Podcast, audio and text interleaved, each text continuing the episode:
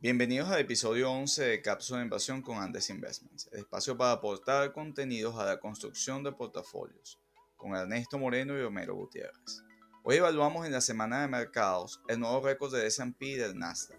En noticias corporativas, Oracle y su entrada a la carrera por TikTok, Robinhood y su plataforma de inversiones y el avance de la demanda del estado de California contra Lyft y Uber. En la empresa en números discutimos el fascinante avance de la inteligencia artificial de la mano de Nvidia y cerramos con una comparación entre ETFs y fondos mutuales en nuestra sección Todos podemos invertir. Las opiniones expresadas son individuales y no constituyen recomendaciones de inversión o venta de productos. Consulte su asesor de inversión antes de invertir. Hola Mero, ¿cómo estás? Hola Ernesto, muy bien. Eh, viendo que el mercado alcanzó nuevos, nuevos récords, ¿no? Así es, 3.999 con 96. La mezquindad del 3.400. Sí, en sí. El S&P, sí. En el S&P, el Nasdaq, pues eh, 11.311 ha sido el máximo también esta semana. Pero no en el caso del Dow.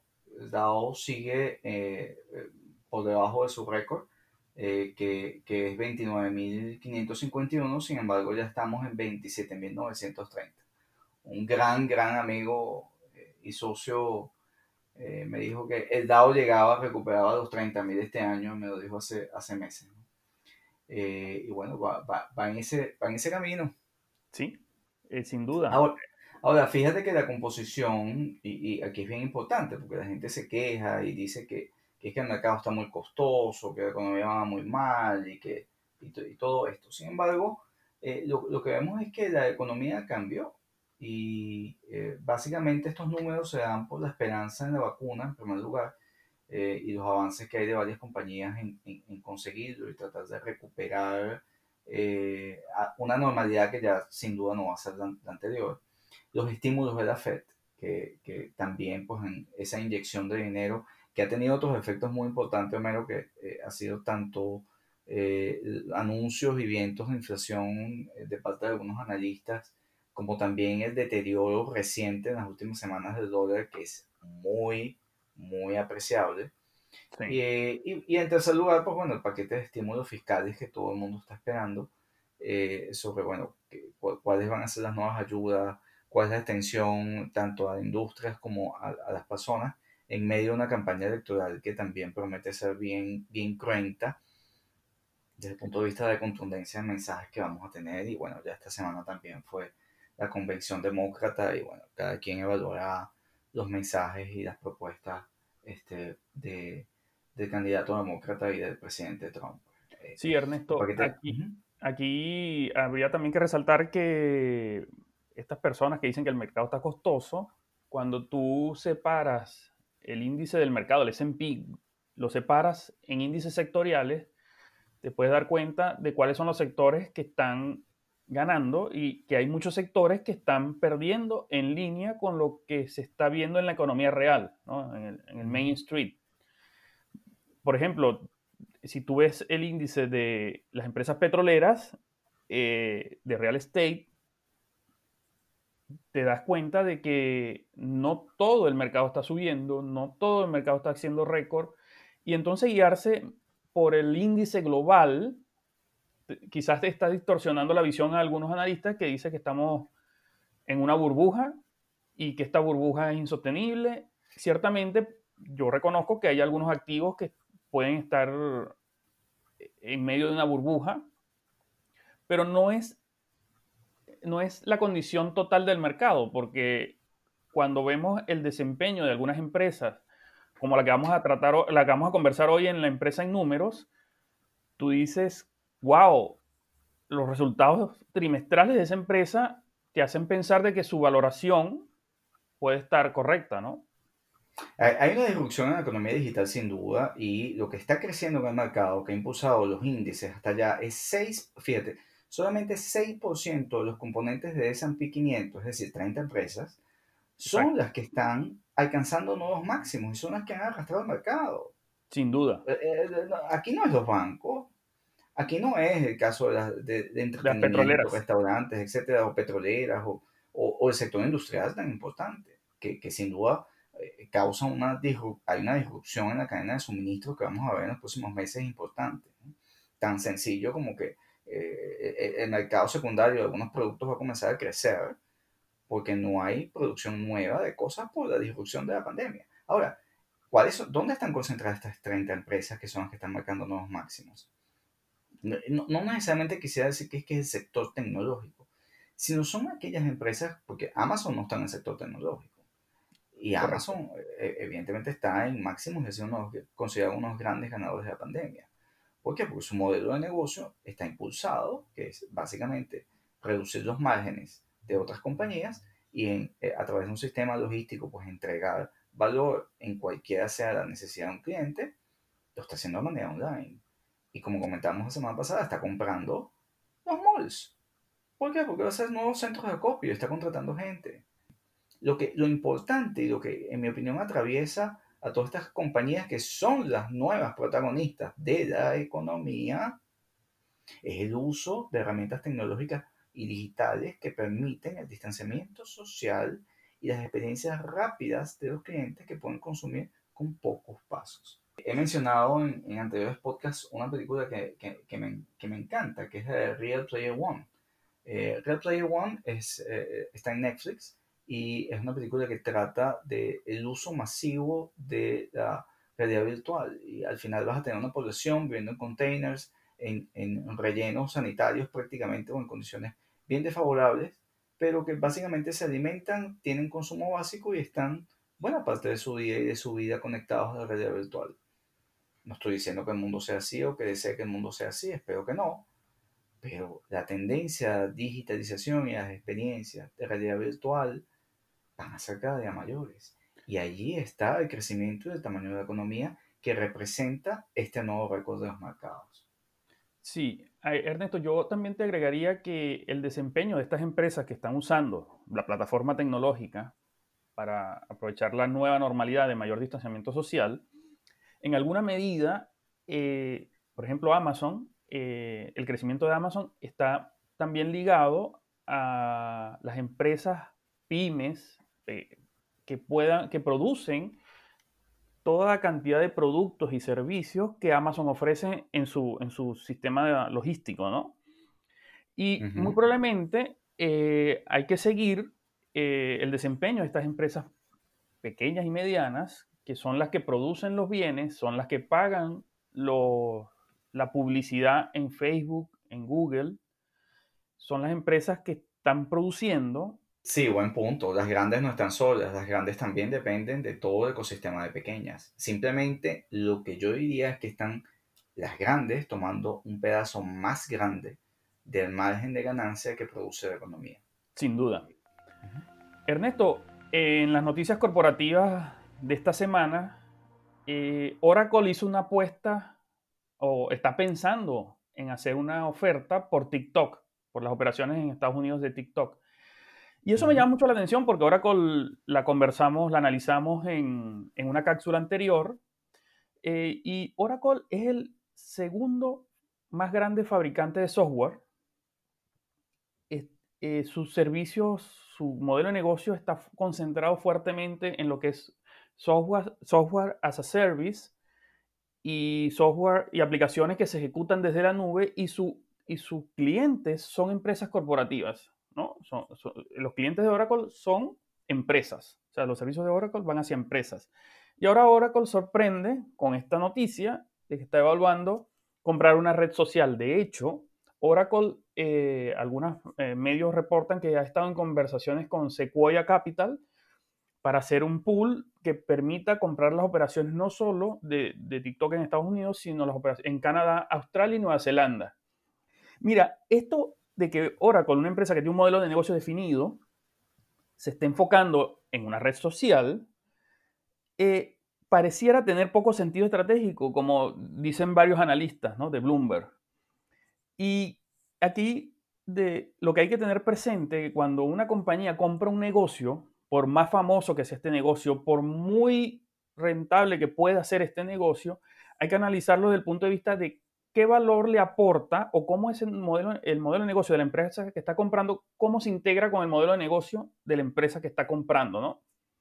Y, esto, esto de Oracle puede estar enviando señales confusas al mercado porque, y que pueden originar caídas en la cotización de la empresa porque el mercado dice, bueno, los accionistas de Oracle pueden decir, esta, eh, Oracle en vez de distribuir dividendos o parte de su, flujo, de su, flujo de caja excedente, eh, su flujo de caja libre, puede estar distribuido en, dividendos o recompra de acciones, está destinando ese flujo de caja libre a comprar una red social que no tenemos idea de cómo se, se conecta con el, con el modelo de negocio de Oracle.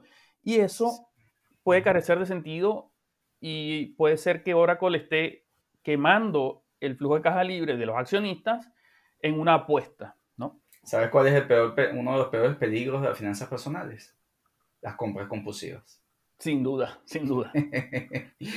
no sabemos, no, no, no está claro. Te puede parecer que TikTok es muy sexy, el tema es para qué lo vas a usar. Sin duda te da exposición a un mercado, eh, a la generación Z, eh, un, nuevo mercado de clientes, pero ¿qué, qué, productos tienes para vender de la generación Z? O sea, que, ¿cómo vas a masificar y a rentabilizar eso? Son, son, preguntas que debe hacerte eh, estas grandes compañías, sin duda. Mira, también hay, hay, hay, una noticia importante y va en relación con lo que hablamos en la, en, la sección Todos pueden invertir la semana pasada, que es sobre Robinhood. Y más allá de, de Robinhood, que se dio un artículo en el Wall Street Journal eh, hace, hace un par de días, que señala que Robinhood tiene una aplicación que está muy orientada, similar a otras compañías, eToro, Bull Financial, eh, por ejemplo, que eh, tienen un componente muy de, de gaming, de, de, incentivar con botones, colores, eh, recrear un casino y, desatar el componente lúdico del ser humano para que al final compre por impulso y no bajo una racionalidad económica pensada o una planificación de su inversión y de sus finanzas. Y, y, esto es un tema importante. Yo, yo de nuevo, Robinhood, eh, eh, mm, tal como su mismo jefe de operaciones, Gretchen Howard, eh, comentó, o sea, ellos no están tratando de, de hacer del trading un juego, ni, ni, de estimular conductas riesgosas por parte de los clientes, sino están tratando de romper barreras de, de, retail al mercado de clientes. Eso es lo que dice el, el jefe de operaciones. Sin embargo, está siempre el conflicto de interés y eso lo vemos, no estoy diciendo que sea en Robinhood, pero en muchas casas de bolsa, un comportamiento que invita al, al azar, a, a, que sea una experiencia más bien de, de, de, placer, de juego, de diversión, algo tan dedicado como es la finanza.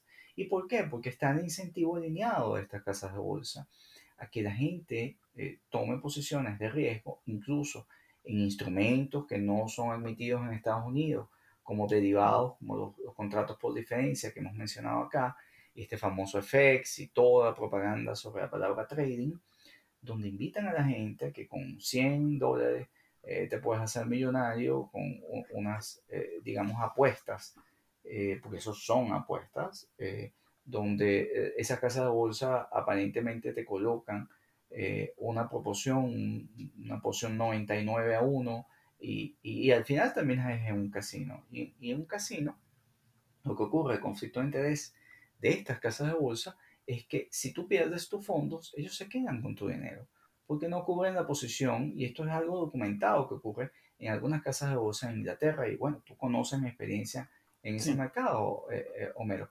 Y entonces te, invitan o te eh, estimulan a que, digamos, inversionistas de poco conocimiento eh, se metan y, por supuesto haciendo clic en cajas de las letras pequeñas eh, donde están asumiendo una gran cantidad de riesgo y dicen que están conscientes de todo. Y al final la gente llega, pone posiciones apalancadas, 100 a 1, y apenas hay un movimiento de 1% en contra de su posición, perdieron todo. Y, eso, e, en el caso de Robinhood, lo que se, le critica es que la plataforma tiene una invitación, incluso en lecturas de, recomendaciones en redes sociales, que estimula la toma de riesgo de la gente más allá de su verdadera tolerancia al riesgo. Sí, sí, sin duda, Ernesto. Y ahí también eh, las personas tienen que tomar un poco más de, de conciencia, ¿no? Porque cuando tú vas a comprar una computadora, un televisor, un automóvil, las personas se leen hasta el último artículo que habla sobre las especificaciones, la calidad de imagen, la velocidad del procesador. Homero, ese, esto que es muy detallista. Pero la mayoría de sí, pero la, mayoría de las personas, cuando va, va a invertir su dinero, no leen esta letra pequeña de estas plataformas. Así, es. Entonces, las personas también tienen que ser un poco más activas en investigar un poco más, así como si lo haces cuando estás comprando un computador por ejemplo. Sí, cada, persona es distinta, pero sin duda lo, primero que tienes que hacer es ser consciente de tu tolerancia, de tu tolerancia al riesgo. Y lo segundo es, oye, ver las condiciones. O sea, qué instrumento, una vez que tú conoces tu perfil de riesgo y tu tolerancia al riesgo, ok, en qué jurisdicción te vas a meter, qué producto vas a usar, qué implica cada producto. Sí, eso siempre se lo recomendamos. Sí. Homero, también ahí, eh, de, de, de, algo que hemos comentado la semana anterior, sí. Uber Leaf, California, Caramba, avanza el socialismo, Homero. Sí, pareciera. Eh, de hecho, sorprende mucho que en California, un estado que es la, donde se encuentran las casas matrices de muchas de estas empresas tecnológicas, esté tomando este camino, ¿no? Eh, fíjense, Uber y Lyft ganaron una batalla, no la, una batalla, no la guerra, con el Estado de California que le estaba, los estaba demandando a que clasificaran a, los conductores como empleados en lugar de contratistas, ¿no? Y esto tiene un peligro para estas empresas de que este, este proceso legal, iniciado en el, en, el estado de California, hay otros estados como Massachusetts y Nueva York que están siguiendo, están muy pendientes del resultado de esto porque eh, eh, podrían estar iniciando demandas judiciales en, estos estados contra estas compañías. ¿Y cuál es el problema de que clasifiquen a los, a los choferes como empleados de Uber y Lyft? Bueno, que los hace acreedores de beneficios como el plan de salud, salario mínimo, eh, horario laboral, un conjunto de, de, cosas que el modelo de negocio de estas dos empresas no puede soportar. Y de hecho las empresas insisten eh, que los conductores mm, no son sus empleados porque los conductores no son parte fundamental de sus operaciones. Y, desde mi punto de vista tienen razón, porque el modelo de negocio de Uber y de Lyft no es prestar servicio de transporte. Lo que hacen estas dos aplicaciones, su modelo de negocio es contactar demandantes de servicio de transporte con oferentes de servicio de transporte en una plataforma. Ese es el modelo de negocio de estas compañías. ¿Y cuál el peligro, sí, el peligro de las cortes y los reguladores este, es no entender lo que es un modelo de negocio. Exactamente. Y entonces, ¿cuáles son las, las respuestas que han puesto sobre la mesa estas compañías? Por ejemplo, Lyft anunció que si lo obligan a reclasificar a los conductores como empleados, suspende el servicio en California. De hecho, llegaron a pagarlo. Sí. Llegaron a pagar el servicio. Esa, esa es la verdadera. Por eso ahí yo, yo no estoy tan, tan o sea, dijiste eh, que, que Uber y eh, tuvieron una, una, victoria, pero depende, o sea, porque la reacción de ellos fue, ah, bueno, me vas a obligar a, quebrar, porque básicamente ese no es el modelo de negocio, a, yo asumir a todos mis contractors que usan, a mis clientes realmente que están usando mi plataforma, para ellos prestar su servicio de transporte, vas a, vas a, decir, a obligarme a contratarlos y darles beneficios, apago el servicio. Apagaron el servicio y salió corriendo una corte de apelaciones a, a la razón y a comprar tiempo. Sí, sí, pero, ¿cuál es el eh, beneficiario? Pero eso fue eh, eh, apagar el servicio y que la corte reaccionara, fue una, una, una, victoria, ¿no? A lo que me refiero. Y, y la otra opción, muy, que también estarían manejando estas compañías, es ofrecer, que esto lo está pensando Uber, es ofrecer licencias a empresas pequeñas del estado de California que tengan una flota de vehículos con sus choferes, ofrece una licencia de que ellos puedan ofrecer el servicio en nombre de Uber. ¿Ok? Entonces. Tú sabes que, sí, tú sabes que eso, esa a mí no me gusta, ¿no? No, a mí tampoco. Esa a, mí no, a, mí no, me gusta y no me gusta tampoco eso como una reacción de Uber porque creo que están perdiendo visión hacia adelante. ¿Y sabes cuál es la mía, Homero? Sí. Tesla lo saca del mercado en poco tiempo. Sí, sin ¿Por duda. qué? No va a haber conductor. No va a haber conductor. Usted quiere contrato, usted quiere beneficio, no, no se preocupe. Usted no es necesario como conductor porque la, la tecnología de los autos autónomos ya está. Y eso se va a replicar en muchas industrias. Así que cuando veo la convención demócrata y los elementos o la base de, de, eh, Joe Biden en su plan económico, pues me preocupa que Biden, por el contrario, lo que va es a acelerar los procesos de automatización en caso de que sea electo, los procesos de automatización e independencia de la mano de obra humana en la economía. Porque la respuesta de las empresas va a ser como la de Uber y Lyft. El problema es que Uber y Lyft requieren, no, no, no, no, no tienen eh, una pata, un, un, pie en el modelo de negocio de automatización de, del transporte. sí, porque, porque al final Uber y Lyft, el cliente, los clientes de Uber y Lyft son los conductores. Exacto. Y si los autos, y, y si los autos autónomos no reemplazan el conductor, Exacto. estarían reemplazando al cliente de Uber y Lyft, porque muchas personas creen que el cliente de Uber y Lyft son la, es la persona que demanda el servicio de transporte. Pues no, no, no solo él, el, el cliente también es el que ofrece el servicio de transporte. Ernesto, hoy en la empresa en números traemos al, a un importante fabricante de, de microchips. Sí, señor, mi, mi, mi, procesador favorito, ¿no? Y de hecho uno de los líderes en nuestro, en nuestro portafolio de acciones, Nvidia. Nvidia es, eh, en mi opinión, el Apple de los, de los chips y, procesadores que conectan el 5, a, gracias al 5G a los dispositivos con los centros de datos. Ese es eh, mi principal definición de Nvidia. Nvidia es una compañía que eh, ha superado con creces la, las estimaciones de, de, de, Wall Street, de los mercados, eh, en, en, este segundo resultado que vas a, vas a, comentar, porque realmente la economía ha despegado en el uso de la automatización y en el uso de inteligencia artificial en dispositivos.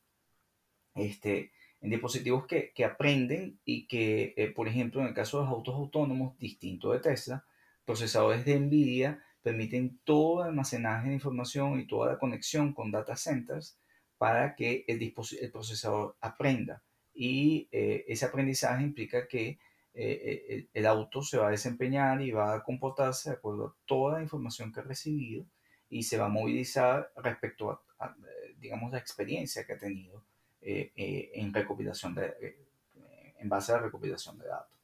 Sí, incluso Mero, esta semana con la publicación de Nvidia, pues los analistas pues elevaron su, su, calificación de compra y sus precios objetivos y hubo la comparación de Nvidia con, con, con Apple, ¿no? Incluso en, en, en, el caso de Microsoft también en su tiempo, porque definitivamente está solo, prácticamente solo, en el mercado de procesadores que desarrollan inteligencia artificial y que tienen conexión con data centers. Entonces, este es un mercado de amplio desarrollo, mero, eh, y no es solo, y en, en, varias dimensiones, o sea, en la dimensión de juegos, juegos interactivos, en la dimensión de autonomía de dispositivos, donde lideran los autos en particular, y data centers en general, que eh, es básicamente el desarrollo de inteligencia artificial y el ecosistema eh, generado a partir de allí, ¿no? Sí, Ernesto. Eh, ¿Cuál sería el ecosistema que estaría desarrollando NVIDIA, no? Eh, ¿Tiene algún acuerdo con fabricantes de plataformas de videojuegos, realidad virtual? Sí. ¿Cómo, cómo la empresa se eh, complementa ese, ese, o crea ese ecosistema similar al que creó Apple en su momento? O... Sí, a ver, Sí, NVIDIA tiene, eh, y, y, no solo que es el corazón de la inteligencia artificial y del aprendizaje eh, automatizado, como, como acabo de mencionar, sino que también fabrica unidades de procesamiento gráfico y, y ellos han estado comprando otras compañías, este caso de Mellanox, que, que, que también eh, es importante y estaba en nuestro portafolio, porque esa capacidad gráfica también te permite ejecutar en plataformas eh, que, que ya ellos han patentado y, eh, digamos, dominan de facto todo el aprendizaje y todo, eh, digamos, la interacción de gráficos, de realidad aumentada, por ejemplo, de juegos en línea, de todo lo que tenga de, alguna manera interacción en tres dimensiones a distancia. Nvidia lleva un gran paso adelante este, con eh, las capacidades que, eh, eh, digamos, ha, comprado de otras compañías y con el desarrollo de dispositivos que paralelamente se están generando para generar respuestas a experiencias nuevas de clientes, en, digamos, de forma digital. Sí, eh, yo estuve revisando un poco los resultados eh, y veo que Nvidia ya dejó de ser una compañía de, tarjetas de video para, para, computadoras, ¿no? Que era de hecho, tengo una, experiencia no muy buena con Nvidia, porque una, una de las laptops que compré en mi vida eh, tenía, le seleccioné específicamente una tarjeta GeForce y esa fue un padecimiento total porque la tarjeta de video se dañó y tuve que cambiar la computadora antes de tiempo, pero bueno. Pero también veo que Nvidia ya está ofreciendo servicios no solo para juegos, sino para realidad virtual. También está eh, ellos, uno, algo que ellos llaman eh, visualización profesional, que tiene que ver con, con todo lo que es realidad virtual. Eh, pueden, un fabricante de auto, un diseñador de auto puede generar en, en, realidad virtual todo, ver el auto, el modelo de auto sin incurrir en los elevados costos de, de diseñar, ¿no? Homero, antes del COVID, ya hay experiencias de realidad aumentada en, digamos, en la industria de muebles, de diseño, incluso de ropa, donde el consumidor tenía la experiencia de configurar la forma como quería ver el producto, incluso hasta probárselo. Eh, espejos de realidad aumentada. Eso existe, ya. Desde eh, el año pasado yo pude verlo. Entonces, con el COVID-19 tú aceleras la experiencia de compra por realidad aumentada en los consumidores. Y esto ha generado un disparo en, la demanda de procesadores, eh, porque básicamente, ¿qué es lo que tiene un procesador de esto? ¿Qué, te permite a ti tener la experiencia de ver un objeto eh, en realidad aumentada e interactuar con él? La inteligencia artificial. ¿Por qué? ¿Qué es la inteligencia artificial?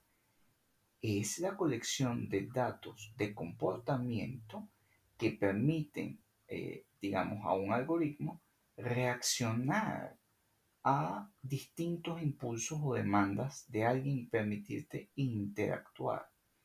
Te, pongo un, ejemplo. Yo hace tres años yo interactué con Sofía.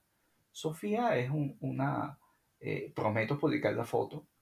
Eh, Sofía es, un, es un robot y tú podías interactuar con el robot. ¿Y qué te permite a ti interactuar con un robot hace tres años? ¿Y cómo podrías interactuar hoy? ¿Cuál es la diferencia? Ese robot tiene un almacenamiento de datos y aprende. Es lo que te permite la inteligencia artificial. Porque tú vas aumentando comandos de comportamiento que son líneas de instrucciones, conocimiento, experiencia, igual a data. La vas almacenando y el dispositivo va aprendiendo para responder a tus necesidades variadas. Ese comportamiento en la experiencia de compra ya se está dando, por lo cual ya tú vas, eh, digamos, el proceso de automatización y de realidad aumentada, cuyos procesadores produce NVIDIA, te va a permitir tener hasta próximamente médicos, vendedores, distintas experiencias donde lo que vas a tener es realidad virtual y o realidad aumentada respondiendo a necesidades de compra del consumidor. Sí, Eso es el ecosistema, eh, Homero. Sí, de hecho estuve revisando en, los estados financieros también que eh, la inteligencia artificial, los chips que permiten esto de la inteligencia artificial, eh, le permiten no solo leer exámenes médicos, le permite detección de fraudes y, en transacciones en el sistema financiero. Y hay algo que me llamó mucho la atención, que la inteligencia artificial, le, eh, el software le permite escribirse a sí mismo aprendiendo de los datos, ¿no? Entonces, el, la inteligencia artificial va escribiendo el software que él va eh, reconociendo patrones en, la data y va escribiendo su software. Y, esto me pareció bastante importante, un avance bastante importante en materia de autos autónomos que, que, hemos conversado mucho en, en el podcast. Es que es un universo más allá de los autos autónomos, porque ahí, ahí en ese punto Nvidia tiene, digamos, el procesador para lo que no es Tesla, básicamente. Este, pero más allá de los autos autónomos, que quizás pueda ser en este momento más palpable, es que vas a interactuar en tu experiencia de compra en pocos meses con una cantidad de dispositivos autónomos que tienen un aprendizaje eh, eh, basado en la inteligencia artificial y cuyos procesadores están conectados eh, a un data center que produce NVIDIA. Ahora, ¿cómo viste los números, Homero? Sí, bueno, Ernesto, los resultados del trimestre que finalizó el 26 de julio muestran un aumento de los ingresos de la compañía del 50% con respecto al mismo trimestre del año 2019 para ubicarse en 3.800 millones de dólares. Y hay un aspecto que me gusta de los números de la compañía, es la diversificación geográfica de sus ingresos, donde Taiwán, Estados Unidos, que creció de forma importante en este trimestre, China, tiene una participación de mercado similar, lo cual hace que la compañía pueda sortear eh, algunos temas de política internacional, restricciones al comercio. ¿Por qué crees que el número de Taiwán es tan bueno? Eh, porque tiene un, tuvo unas ventas importantes en Taiwán. O sea, las, ventas están equilibradas, las ventas están equilibradas en, en Taiwán, porque la producción de dispositivos en Taiwán es tremenda y, se, y lo cruzamos con los resultados de Terraline, que lo mencionamos hace algunos podcasts donde también nos sorprendimos, igual que el resultado de Apple, etc. Los resultados de empresas nos dicen muchísimo, a veces mucho más en la micro que, que, los resultados macro. Teradyne aumentó había aumentado 58% en la revisión de dispositivos. Teradyne está haciendo la revisión de dispositivos que usan, todo está integrado, es una cadena, que usan procesadores de inteligencia artificial de, de NVIDIA. Era previsible este disparo de NVIDIA y en Taiwán está buena parte de la producción hacia la robotización del mundo. Sí, y eso es algo que las personas tienen que también, que cuando usted compra una, una, acción, usted se está convirtiendo en un socio de esa acción y tiene que ver de dónde provienen los ingresos, ¿no? De dónde provienen los ingresos de su negocio, porque usted al final tiene una cuota parte de ese negocio. Así es, por eso disfrutamos explicando el modelo de negocio. Sí.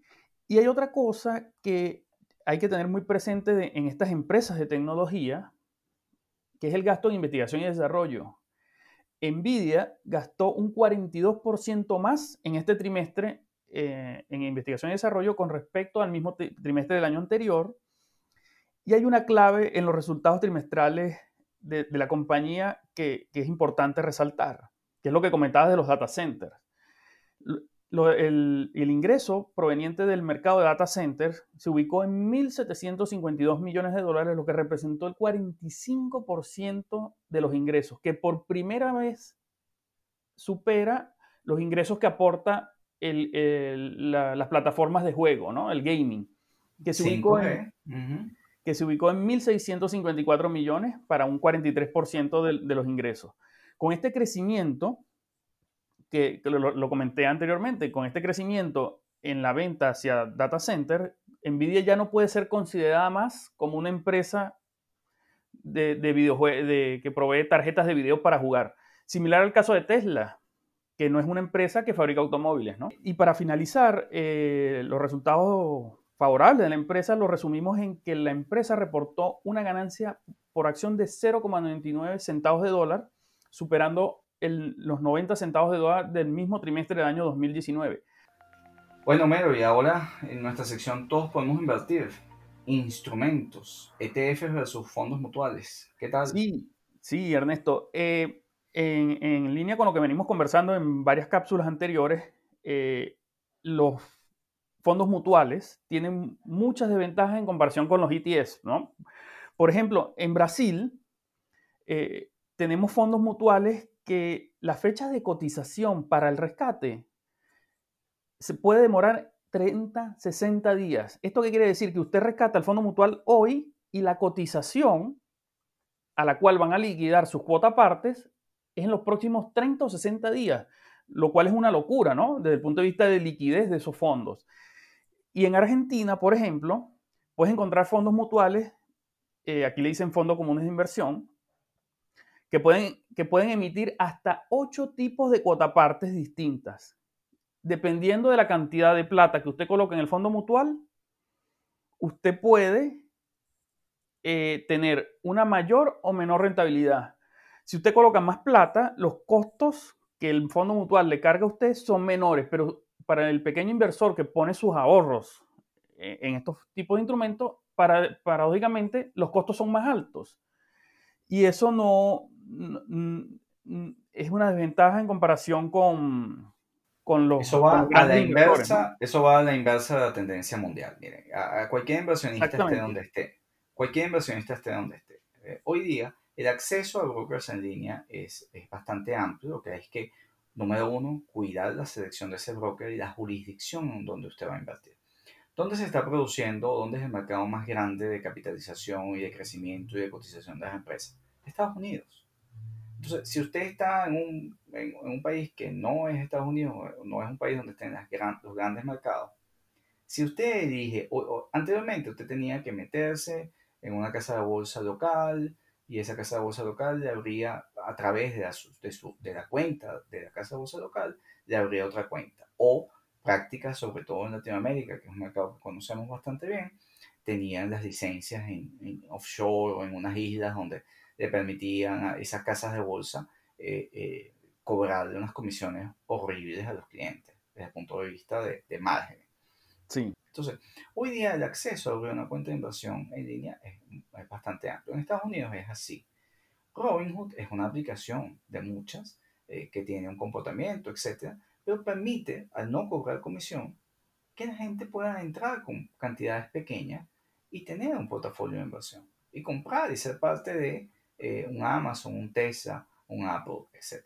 Que, por decir compañías que en este momento están en, en, en, la vanguardia o al menos en la mente de inversionista. Ahora, ¿con qué instrumento invertir? Bueno, típicamente, y ahí por décadas los fondos mutuales han dominado el mundo de inversiones. En los últimos años, esto ha cambiado, los últimos 20 años, por el acceso y lo que acabo de mencionar, las cuentas en línea. La gente puede tener una cuenta de inversión a su nombre. ¿Cuál es la diferencia de tener una cuenta de inversión a tu nombre a tener un fondo mutual? En el fondo mutual tú interactúas con quien emite el fondo mutual. Desde algo tan grande como Vanguard, eh, que es una casa de inversiones en Estados Unidos, con, eh, digamos, de, los, los, mayores emisores y, en activos bajo gerencia, en, el mundo en, ETFs o un fondo mutual que usted está comprando, como dijiste, en Argentina.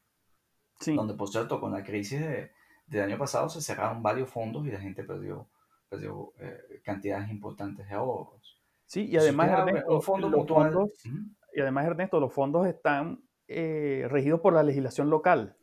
Que si tú tienes tu fondo en dólares y sucede algún evento como lo que sucedieron en Argentina en 2001-2002, muy probablemente usted coloca dólares y recibe pesos. O 2019, Homero, 2019. El cierre de fondos mutuales del año pasado en Argentina fue importante. Y varios de nuestros amigos escuchas lo saben. Entonces, el fondo mutual es ese producto masivo que todo ejecutivo a lo largo de una red bancaria eh, eh, vendía, porque era fácil de vender, era entendible, etc. Pero tiene una gran cantidad de comisiones y tiene, eh, a diferencia de su nuevo competidor, que son los ETF, cinco, eh, digamos, diferencias fundamentales en cómo, en, en, cómo gestionarlo. Lo primero es, bueno, cómo, cómo se gestiona el ETF frente a un fondo. El ETF es un fondo mutual igual cerrado, pero que se, se, se, se digamos, administra o cotiza en el mercado de valores como si fuese una acción, a diferencia del fondo mutual que no cotiza de la misma manera. Entonces, esta es la primera gran diferencia. ¿Cómo se negocia? El ETF eh, se negocia en el mercado de valores como una acción y usted tiene sus fondos una vez que los vende de manera inmediata. Eh, el fondo mutual no. El fondo mutual usted tiene que tener una notificación donde hay, tú, tú nombraste algunos casos donde los plazos de espera son más largos, son bastante largos. Hay unos plazos que son más cortos, incluso hay plazos hasta una semana, menos en algunos fondos mutuales, este, un poco para, para, hacer la comparación justa, este, pero sin duda, a diferencia de ETF, usted no va a tener su fondo automáticamente. ¿Cómo se gestionan? Bueno, el, fondo mutual y el ETF se pueden gestionar de manera muy similar. Este, pueden seguir índices, pueden seguir estrategias, eh, ambos son cestas donde tienes acciones, bonos u otras inversiones eh, y, y, siguen una determinada estrategia. Fondo, aunque digamos los fondos mutuales que nosotros estamos acostumbrados a renta variable en dólares, entonces eh, aquello era muy amplio, ¿no? Podría ser cualquier cosa en, en, en, la bolsa de valores este, en dólares. Eh, un ETF que esté hablando del sector tecnología o de sectores disruptivos tiene un white paper y tiene una filosofía de inversión que siempre eh, sugerimos eh, leer. En el caso de Andes Investment, nosotros revisamos y estamos conscientes, evidentemente, del manejo de la estrategia de la exposición que da cada instrumento que incluimos en nuestro portafolio, tanto en, en el caso de fondos mutuales, si así fuese, como en el caso de los ETF.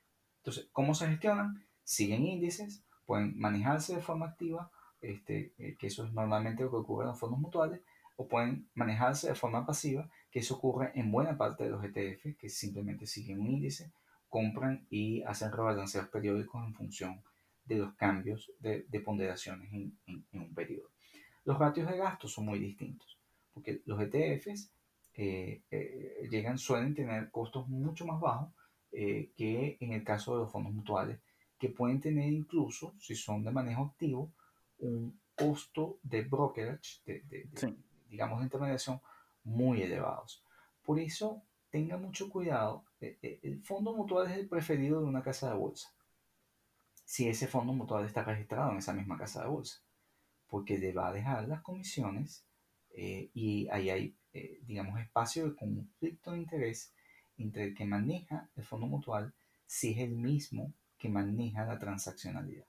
Porque en la medida que esté generando más transaccionalidad, está generando que la caja registradora de ese fondo suene por otro lado. Entonces, ahí hay un espacio de conflicto de interés. Entonces, es muy importante al revisar los gastos eh, que usted esté consciente de todos los gastos que un fondo mutual puede generar y que el fondo mutual esté, eh, digamos, administrado en un prime broker, en una casa de bolsa, distinta al emisor. Eso siempre es importante para eliminar conflictos de intereses o cómo se dirime. Eh, ¿Cuál es la inversión mínima que tiene eh, un fondo mutual en un ETF? Un ETF se comporta como una acción. Entonces, un ETF, si usted abre su cuenta de inversión en línea en buena parte de, de, de, estos brokers en Estados Unidos, usted puede comprar el ETF por lo que le cueste, puede comprar desde uno. Y lo más importante, a diferencia de lo que tú estabas diciendo en el caso de, Argentina y Brasil, Homero, es que no te cobran comisiones. Y al no cobrarte comisiones, usted puede comprar la fracción que usted quiera sin costo adicional. En el caso de los fondos mutuales, tienes mínimos. Y no solo tienes mínimos, sino tienes penalidades si sales antes de, tanto, de, cierto tiempo. Tienes penalidades de salida. Y esos son temas que son importantes revisar. Este, usted, abriendo una cuenta de inversión, usted puede invertir en los ETF que eh, vayan de acuerdo a su estrategia. Lo importante es entender si su, la gestión es activa o pasiva, cuál es la exposición a la cual tiene, cómo se gestiona, eh, eh, eh, entendiendo la, la, exposición de activos que va a tener, cuál es el ratio de gastos, cómo se negocia, ya lo dijimos, un ETF usted lo compra en la cuenta de inversión como si fuese una acción, un fondo mutual no. Y un fondo mutual usted tiene unos plazos que cumplir y unas penalidades que pagar en caso de que las incumpla. Y la inversión mínima con ETF usted puede comprar desde una acción de ETF, que son muy útiles, por cierto. En el caso, fíjate, Amazon 3200, 3300. Eh, Tesla, nuestro querido Tesla pasó ya a 2000 eh, y anunció un split. ¿Por qué? Porque si el inversionista es pequeño, estas acciones, con comprar una acción de Tesla y comprar una acción de Amazon, usted requiere por lo menos casi 6 mil dólares, 5.500 dólares. Si usted es dueño de un ETF que tiene a Amazon, que tiene a Tesla, que tiene fraccionadamente, probablemente ese ETF le cuesta 50. Y, y ya usted decide, digamos, la, la, unidad en la cual usted va a participar es más pequeña y más accesible. Y usted puede ser parte con eh, fracciones de acciones de estas compañías sobre las cuales usted quiere posicionarse. Entonces, esos son elementos muy importantes y ventajas que te dan los ETF frente a los fondos mutuales. Los fondos mutuales siguen estando allí, son un instrumento importante, sobre todo impulsado por los grandes bancos. Sin embargo, el acceso hoy día y el costo para un inversionista pequeño de ser parte del mercado de valores es hoy sustancialmente más bajo y barreras mucho más bajas. En línea con lo que decía Robinhood y en línea con eh, la aparición de muchos brokers con los cuales usted puede abrir su cuenta de inversión. Ya su decisión de cómo invertir eh, depende de su educación financiera o de su acceso a un asesor de inversión profesional que lo oriente. Bueno, Ernesto, eh, creo que bastante completo esta comparación de los ETF contra los fondos mutuales y yo agregaría que, por ejemplo, en Latinoamérica los fondos mutuales no tienen una variedad de enfoque, de activos, como lo pueden tener la amplia gama de ETF que están disponibles en el mercado americano. Bueno, Ernesto, buena cápsula del día de hoy. Así es, Homero. Los esperamos con más contenido para la próxima cápsula.